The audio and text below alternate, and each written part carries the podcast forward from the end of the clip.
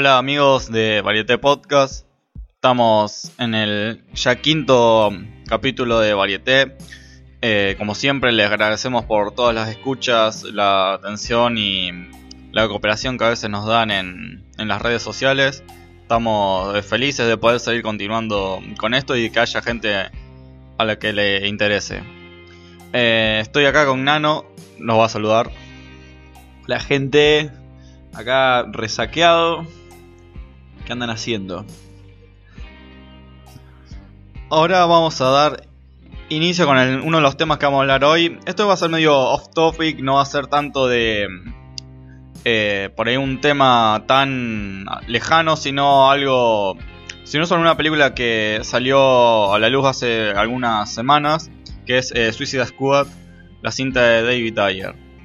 Muy polémica desde sus, digamos, desde la primera vista que tuvieron los críticos, eh, toda la supuesta campaña contra DC, todo el supuesto arreglo de Rotten Tomatoes y todo lo demás, eh, trayendo bastante polémica.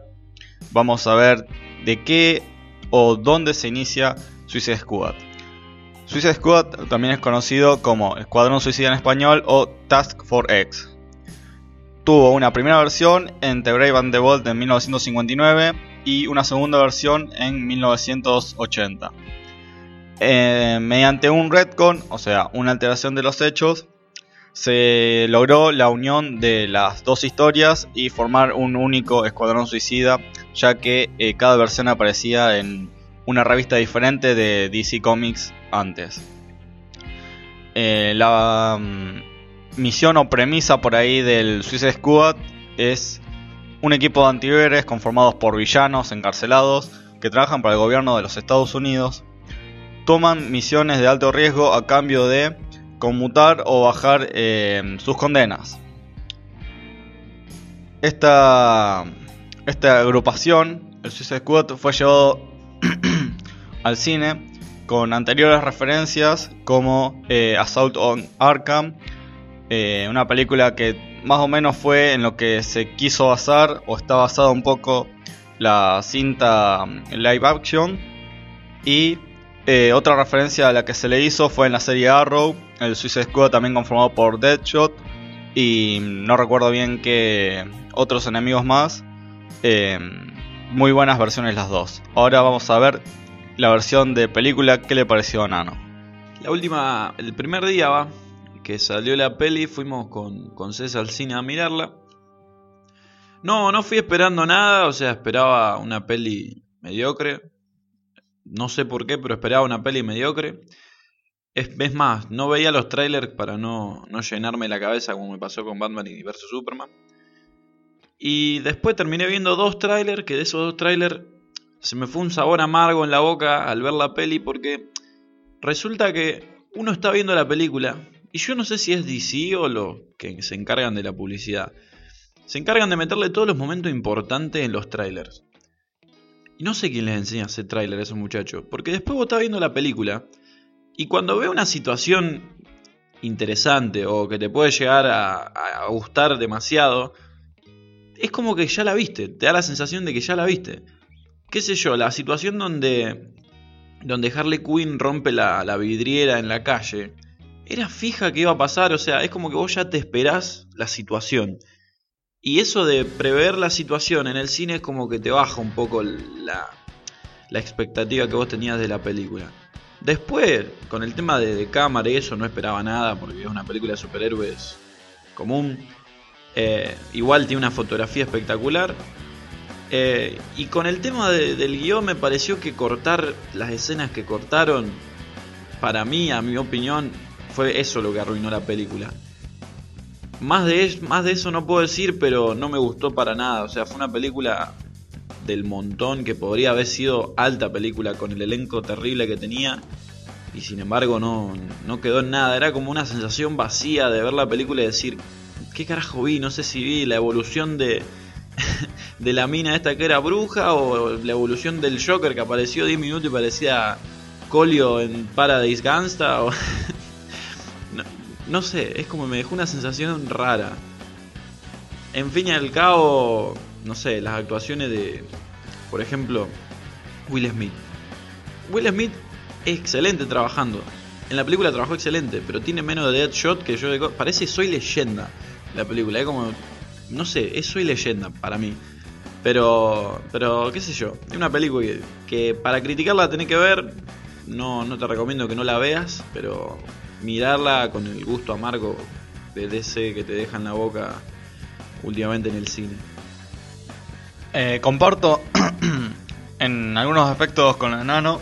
Por ahí lo de, mm, de Will Smith como Deadshot, si bien en, o sea, en cierta forma me gustó, pero también me deja esa sensación de que Will Smith siempre sale bien parado en todas las películas. No puede. Yo debe tener en los contratos que firma debe haber una cláusula que dice que no puede hacer de, malo o no puede matar una mosca o algo porque siempre termina siendo un buen tipo. O sea, si haga de violador serial y mercenario, siempre va a terminar eh, saliendo bien parado o, qué sé yo, algún momento emotivo con la hija que te hace olvidar que es un mercenario y violador serial. Em, bueno, con respecto a todo lo que es la película, me parece que em, se esperaba bastante, ya que tiene un director bastante bueno y que em, por ahí se veía compatible con una película de este estilo, que es David Dyer, director de Fury, en 2014. Eh, día de entrenamiento y de la mítica Rápido y Furioso. El elenco también prometía bastante, era un, un gran cast. Con, en un principio se mencionaba a Tom Hardy para el papel de Rick Flag, que terminó siendo Joel Kinnaman. Eh, hizo muy bien Hardy en irse de, de ese elenco porque no, no se lo veía con... O sea, no lo vería muy feliz con esta versión que haya salido. Y bueno, ahora voy a hablar de. Esta va a ser mi opinión sobre las cosas que me gustaron. Primeramente me gustaron las actuaciones. Están bastante bien todos, digamos, desde. Igual era esperable con el cast que tenían. Desde Margot Robbie, Viola Davis, como Amanda Waller. Viola Davis como Amanda Waller no me gustó tanto. Eh, no por la actuación y nada de eso, sino porque tenía la idea de que eh, Amanda Waller, como fue presentada o es presentada en las películas de animación de DC, es más una mujer, si bien es de gran porte, eh, más alta y mm, primo rudona, por así decirlo, sin eh, lastimar sentimientos de nadie. Pero no me terminó de convencer Amanda Waller. Siempre como que me costó darme cuenta que estaba viendo a Amanda Waller y no a Viola Davis con un corte de pelo distinto. Otra de las cosas que me gustó es la química que hay entre Margot Robbie y Will Smith, ya que son los pilares del squad. O sea, vos agarrás al squad con eh, Killer Croc, eh, Captain Boomerang, eh, El Diablo y le sacás a Margot Robbie y a Will Smith, también conocidos como Harley Quinn y Deadshot, y la película no va ni para atrás ni para adelante. También me gusta mucho la trialidad que forman con Rick Flag. Digamos, es como un. Así como si fuese. No sé cómo decirlo. Pero se, se complementan los tres muy bien. Digamos, es. Rick Flag es el ala entre mm, Harley Quinn y Will Smith, por así decirlo. Se lleva muy bien, la hace muy llevadera la película. También eh, juega muy bien el tema de Rick Flag eh, con Amanda Waller. También se nota que hay bastante química entre ellos. El humor, si bien por momentos me parece excesivo y mal repartido, porque hay personajes que, eh, si bien no abren mucho la boca, cuando la abren te hacen reír un poco, como Killer Croc. está por ahí un poco mal repartido, pero dentro de todo es efectivo. Me gustó el humor barajado de parte de Harl sí, de Harley Quinn, eh, Margot Robbie y de Will Smith. Hacen todo más, no, eh, tan denso, pero tampoco me termina de convencer tanto ese humor. Me gustó, pero no, ah, por momento no sé a qué apunta DC con esta película. Si eh, quiere hacer algo bastante serio algo, una película no tan seria con destellos graciosos. Es como si apenas la terminado de hacer, vieron Deadpool y dijimos, no, nos mandamos una cagada, así que vamos a hacer nuevas tomas, que en realidad se hizo eso, eh, ya que no sé si es una versión confirmada o algo así, pero se dice que la película, el, el corte final, el que estrenó Warner, digamos. Corte es la versión que saca, ya sea el director o puede ser el corte elegido por la productora, que está basado en el montaje o en distintas escenas que pueden estar o no en cada versión. Eh, por ejemplo, en un corte, digamos, este podcast lo edita Nano. El podcast que sale subido a las distintas redes eh, es, digamos, el corte de Nano. Yo, si un día agarro y edito el podcast como a mí me parece, eh, incluyendo música en momentos sí y en momentos no, o omitiendo partes o dejándolas eh, con errores, sería el corte mío, el corte de SES. Bueno, esos son los distintos cortes que hay que se aplican también al cine. Un director puede hacer una película, por ejemplo, eh, Coppola. Hizo Apocalypse Now y ese es el corte de la productora. Que también hay otro corte que es, no sé si el corte del director o algo así, llamado Apocalypse Now Redux o algo así. Donde tiene escenas distintas con un final distinto y demás. Que es otra versión hecha por eh, Coppola. Muchas veces por temas de política de, los, de las productoras se omiten escenas y demás. Bueno, el tema de los, eh, retomando el tema de los cortes, ya me, había perdido en qué estaba hablando. Eh, este corte que salió es de la productora elegido por Warner. Este corte fue montado por la empresa que hizo el primer tráiler que sale después de Batman vs Superman. Es así, David Ayer finaliza la película, le muestra el corte de él a Warner y se espera para lanzar el primer tráiler.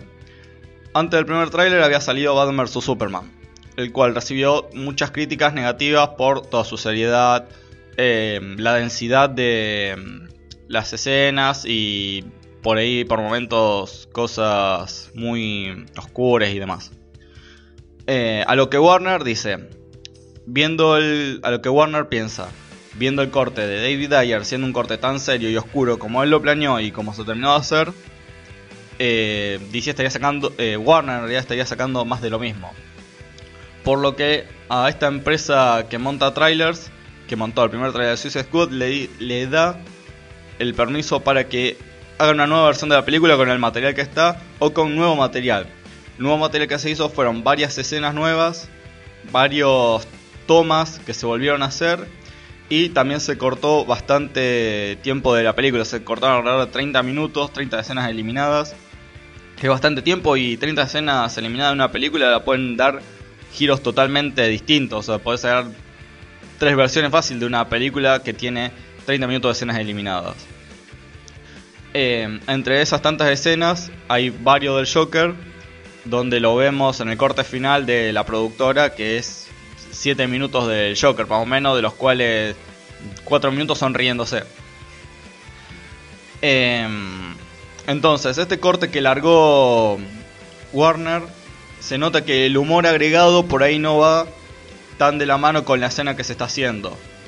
Además de que quedan muchas cosas colgadas y hay cosas que quedan como si fuesen un chiste interno de gente que se conociera hace un montón y en realidad se conocen hace menos de 24 horas. Como por ejemplo el, la escena donde Harley le habla a Killer Cock diciendo que es hermoso y él lo afirma. Eso es algo que viene eh, conectado a una escena que no, evidentemente nosotros no vimos. Entonces, eh, eso, mm, el humor está bueno sí, pero hay partes donde no, no terminas de entender el chiste, te reís por reír. La música eh, me parece... Mm, me gustó la música, pero obviamente iba a gustar porque es un... Eh, no sé, una playlist de Spotify lo que hay en, en Suicide Squad básicamente. Me hubiese gustado más algo de lo que... de las canciones que se hicieron especialmente para la película y no de las canciones tanto que usaron como Seven Nation Army o Without Me de Eminem, digamos. Sea, son canciones tribuneras, por así decirlo, que gustan a todo el mundo y justamente son de playlist de Spotify de eh, fin de con estilo o cosas así. Eh, me hubiese gustado más que hubiesen incluido mm, el tema de 21 Pilots que está sobre el final en los créditos o uno que hizo eh, Imagine Dragons con Lil Wayne, Wiz Khalifa y Logic y no recuerdo qué otro artista más o el tema por lo menos de Purple Lamborghini que hizo Skrillex con, no me acuerdo el otro artista, Rick Ross, eh, donde lo vemos al Joker más tiempo del que está en la película, prácticamente en el videoclip de ese, de esa canción. Entonces, me parece un soundtrack lindo, sí, pero muy tribunero y además que en el inicio de la película, en menos de 20 minutos, te meten como 5 videos, cosa que no sabes si estás viendo un videoclip o, o qué. Como decía Nano, la fotografía es muy buena, tiene muy buenas, muy buenos planos. Me gustó bastante cómo juegan con el escenario, por ahí. Hay un momento en el que se hace como un flashback de lo que le pasó a Katana y hace, o sea, yo en ese momento por lo menos me acordé de Blade Runner, todos esos carteles de neón, Asia, eh, distintas cosas. Después, por ahí el, la premisa esa de un grupo teniendo que cumplir una misión que cae desde una nave aérea en una ciudad destrozada. Hace recordar también a Escape de New York de Carpenter, va, por lo menos me dio esa sensación, que es como un homenaje. Creo que hasta ahí va. Después también otra referencia por ahí que no es tanto referencia, pero me hace acordar bastante. Es el tema cuando el hermano de Enchantress, que encima no es el hermano, es como un primo algo así. Si buscan en, en varias reviews de, YouTube, se explica que Incubus eh, tiene otra relación con Enchantress o algo así. Eh, bueno, toda la parte de Incubus y Enchantress destruyendo toda la ciudad con los rayos y todos esos efectos me hace acordar un poco a Día de la Independencia. Ahora pasando a um, las cosas que no me gustaron por ahí. Entonces ahora voy a poner un poco más riguroso con lo que no me gustó. Bueno, ya nombré a Viola Davis como Amanda Waller, no me gustó, esperaba a alguien de más talle o porte para hacer eh, un papel así.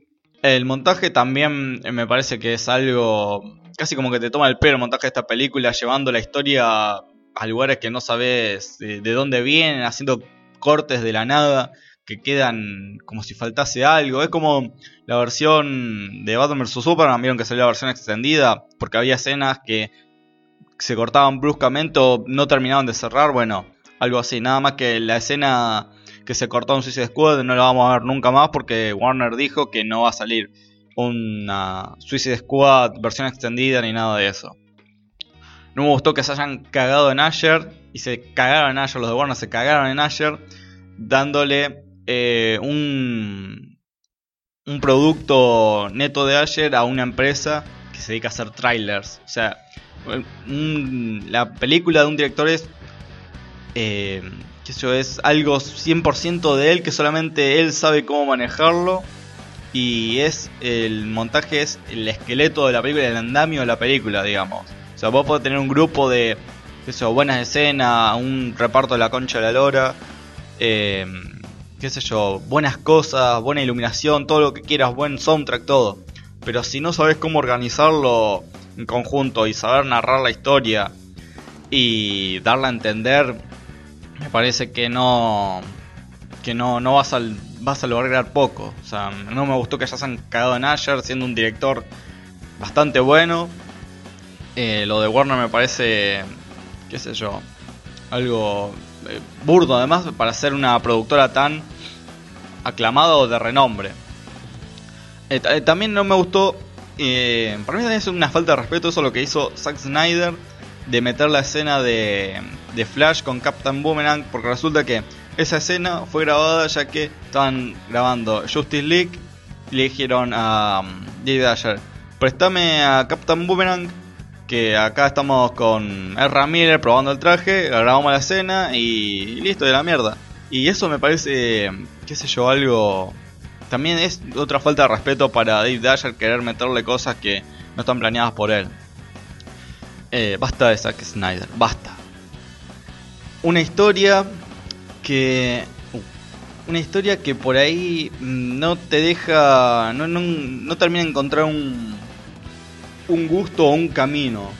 O sea, no me produce nada, literalmente, la historia, porque me esperaba mucho más algo de Asalto en Arkham, la película animada de DC, y el tema de Enchantress y meter a, al hermano y todo eso, me, no sé, no, no me termina de cerrar me parece totalmente innecesario, no, no, tiene una explicación convincente o algo así, o sea, todo pasa porque sí, ¿no? en ningún momento eh, el hermano Enchantress o Enchantress dice, eh, vamos a conquistar la Tierra porque no sé, porque eh, hay cosas que me gustan. No, es de vamos a conquistar la tierra porque se me cantó el culo, básicamente, el tema de Enchantress. Después también, ah, lo del diablo, esa escena donde dice que para él que se metió con su familia, que el Suicide Squad para él es como su familia. O sea, chabón hace menos de 24 horas que están juntos y es algo, no sé, es otra película lo que estuvo viendo eh, el diablo que termina salvando la película teniendo, qué sé yo, gente de, no sé, asesino de la puta madre, te termina salvando un piroquinético. Entonces, no sé, es muy, muy rebuscado por ahí. También el tercer acto. Y el segundo y el primero también, todo es muy rebuscado en la película básicamente, salvando el squad que es lo que más me gustó.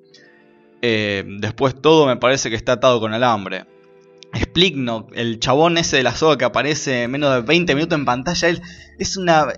por Dios, me ir del cine cuando vi eso. Es, totalmente una idiotez ese personaje que, es Steven Seagal con, con dos ganchos, el loco ese, ¿no? Es cualquier cosa, cualquier cosa eso. Captain Boomerang no sé, me parece un imbécil. Después de ese, ese guiño o eso que le agregó DC, va, no sé si lo agregó, no conozco mucho de la mitología por ahí de Captain Boomerang, pero eso de agregarle un, un unicornio rosa o esa ese por ahí eh, placer culposo que tiene del, del unicornio rosa también me parece una estupidez algo de una película más de Deadpool que de, DC, digamos. Me parece que DC quiso hacer un, un chiste inteligente y terminó saliendo una barra basada. Eh, después poca participación de los personajes también me, no me gustó tanto. Como por ejemplo Killer Croc, que en toda la película creo que dice, si dice 10 frases es mucho. Eh, Katana también, Katana, hola y chaues. Y eh, después ya no...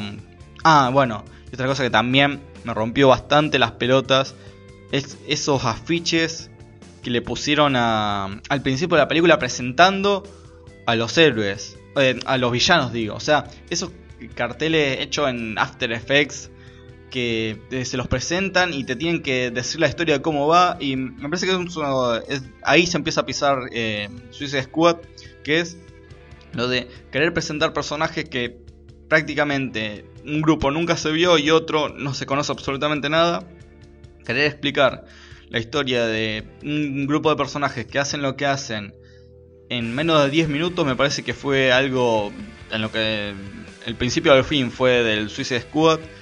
Eh, en vez de tomarse un tiempo, que sea 30 minutos, de explicar un poco más la historia de cada uno, o no tanto usarla para, para hacer otras boludeces. Por ahí el tema de Will Smith, o sea, sacando un poco de humor, se podría haber explicado mucho mejor el tema de las de, dónde vienen los personajes y demás. O sea, quiere abarcar mucho, quiere explicarte todo en 10 minutos. Y sí, no se puede sumado a um, todos esos modos de videoclips que hace con el soundtrack y demás. Además son videoclips que pueden encontrar tranquilamente en YouTube y se hizo publicidad con eso. Entonces, no sé, me parece que fue totalmente irrelevante y se nota que eso nunca se le hubiese ocurrido a David Dyer hacer algo así.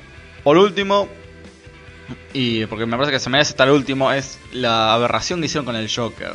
Digamos, se, promocionó tanto, se habló tanto, se especuló tanto, Jared Leto se preparó tanto, enviando ratas, eh, encerrándose en un hotel, eh, haciendo, teniéndose el pelo de verde, haciendo 100 millones de cosas para ser el mejor Joker.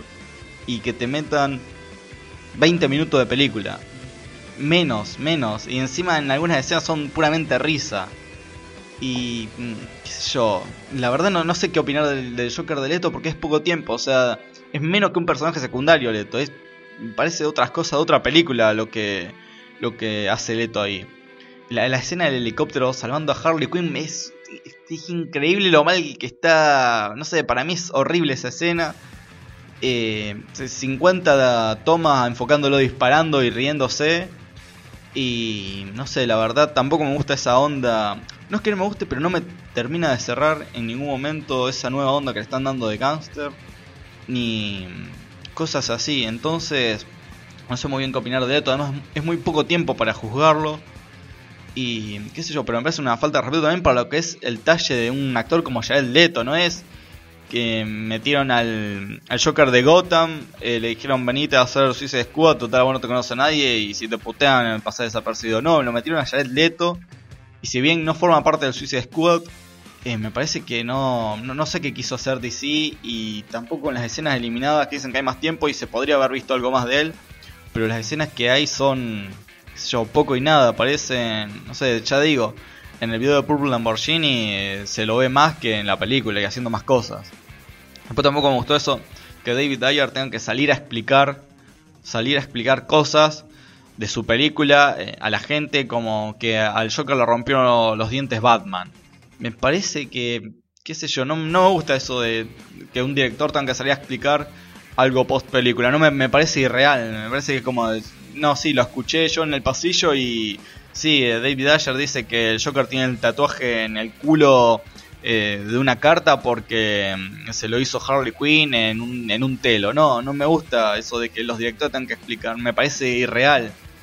Para eso hacemos un libro, no me da una película. Y bueno, por ahora nada más. Eh, creo que Nano tenía algo para aportar sobre la preparación de, de Leto, la preparación de varios personajes en las películas. Bueno, continuando un poco con lo que dijo Cés, sobre el Joker, pienso exactamente igual. Eh, yo creo que no se le dio tiempo en escena al Joker, por más que, que se lo pueda criticar y todo, no se le dio tiempo. Es como que, hablando en serio, es un personaje ni siquiera secundario, porque está ahí como diciendo, bueno, el Joker existe. Pero bueno, ese, mi comentario igual que el de Cés, para mí fue una actuación... Podría haber sido genial, pero fue muy pobre en la película. No tuvo nada que, que aportar. Aparte no le aporta nada a la historia, hablando en guiones, no le aporta un carajo. Ahora, hablando del Joker, el Joker se preparó con el famoso método de Stanislavski, que consiste en llevar al actor a una situación utópica del mismo y prepararlo sin, o sea, alejándose de su persona. Este método está en el cine de hollywoodense hace bastante tiempo, eh, ah, por, ejemplo, 60 años calculo. Y al principio los que no actuaban de eso no, no se lo tenía como, como alguien que esté haciendo algo mal, pero hoy en día el que no actúa eso lo tienen como el maricón, por así decirlo, que no se quiere enfatizar con un papel. Eh, yo creo que el método es bien usado. Por ejemplo, Christian, Christopher Bale lo usó bien, De Niro lo usó bien. Y yo creo que básicamente todos los actores que, se lucieron lo usaron bien. Ahora, yo creo que el extremo, y hablo de esto porque la preparación del Joker usó el método. Se le dice el método, no se le llama el método de Stanislavski. Se le dice el método. Joker usó el, el método, creo que más para presumir que estaba actuando para el Joker que para prepararse para el Joker. Nadie en la puta vida va a superar a Ledger haciendo el Joker. Nadie. Porque además de que la, sociedad como, como, sistema funciona de manera rara, o sea, si vos le entregás una película eh, mediocre con una sola toma, capaz que la gente la toma como que está buena. Pero ya si haces la segunda parte mejor que la primera, o sea, hablando técnicamente, la gente la va a tomar como que la segunda es peor que la primera, por más que vos digas que es mejor técnicamente. La sociedad funciona así. Y yo creo que con el método es igual. O sea, si vos actuaste de algo, no hace falta que lleves tu, tu humanidad y la conviertas en lo que estás haciendo. Yo entiendo que podés eh, personificar un personaje, tener en, la piel el personaje, pero por ejemplo, Sheila LaBeouf en la película Nymphomaniac que si no la vieron, véanla que está buena, eh, que es una trilogía que, bueno, sigue Melancolía, Ninfomaníaca y, y Anticristo, una terrible trilogía. Eh, bueno, Sheila LaBeouf tuvo sexo adelante de las cámaras. O sea, ¿hasta qué punto es necesario la preparación de actores así? O sea, yo entiendo que le da realismo y lo hace muy crudo. Pero son actores, o sea, para eso filme una película de un chabón siendo verdulero y llamen el verdulero loco y no, no entrenen a nadie. O sea, en vez de ser actores, dedíquense a lo que están haciendo y contraten gente que, por ejemplo, de Joker, contraten asesinos reales y ahí va a salir el Joker real. Pero el Joker lo que hizo ahora, por ejemplo, entregaba bolsas con, mierda adentro a los actores del, elenco. Y si vos ves la película, ¿qué, ¿a qué le importa eso? O sea, actuó mal.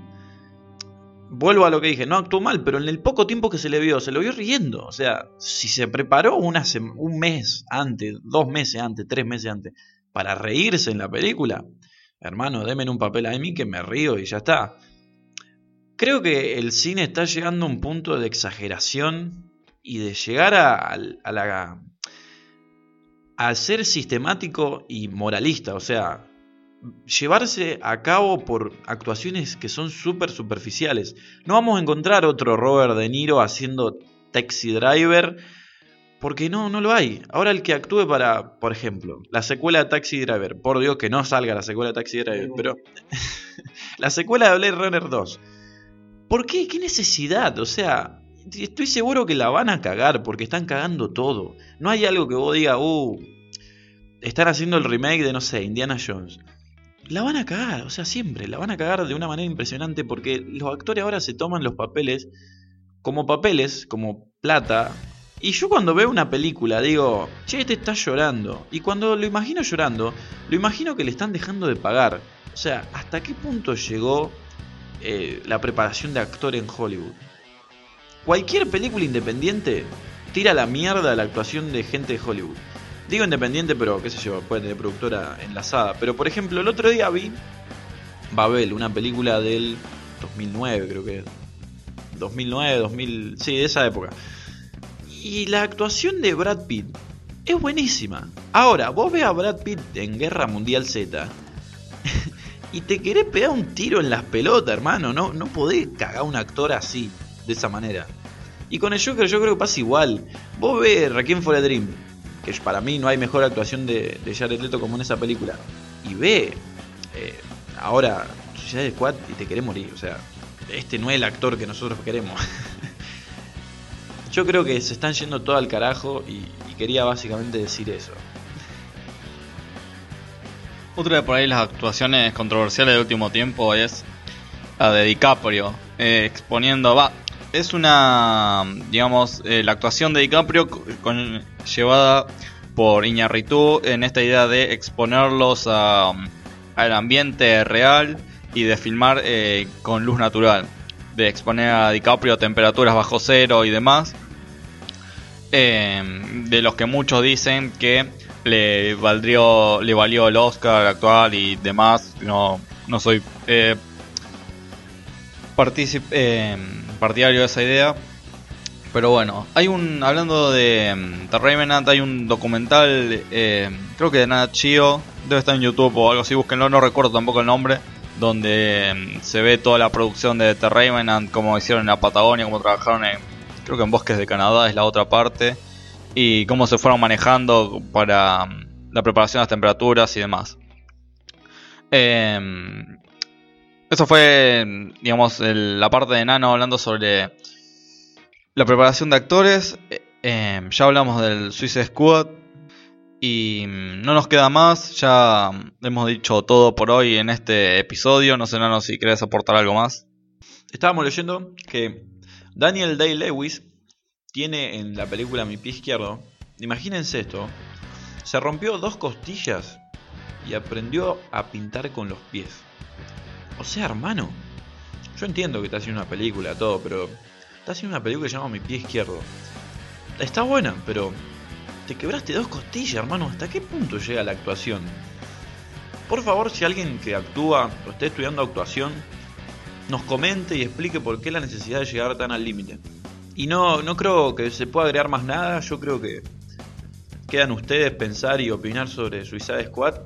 Y no solo sobre esa película, sino todo el ambiente de superhéroes que hay ahora en el cine. Prever qué va a pasar con Doctor Strange. Que para mí no la va a cagar porque tiene... Bueno, mejor no digo nada. mejor no digo nada. Pero últimamente se están viendo muchas películas de superhéroes y muchas películas malas de superhéroes Age of Ultron. bueno, no agrego más. para cerrar, les queremos agradecer por escuchar este episodio. Eh, y como una aclaración que nunca está de más hacer, es que esta es nuestra opinión. Nosotros no nos paga nadie para hablar, ojalá. Eh, pero no, nos paga nadie para hablar, ni DC, ni Marvel, ni la familia de Dave Dyer, ni los parientes de Zack Snyder, ni los ejecutivos de Marvel. Eh, solamente damos nuestra opinión del poco conocimiento que tenemos y es lo que queremos compartir. Sin más que decir, nos despedimos hasta el próximo episodio que vamos a tratar de hacerlo en estos días. Hasta luego.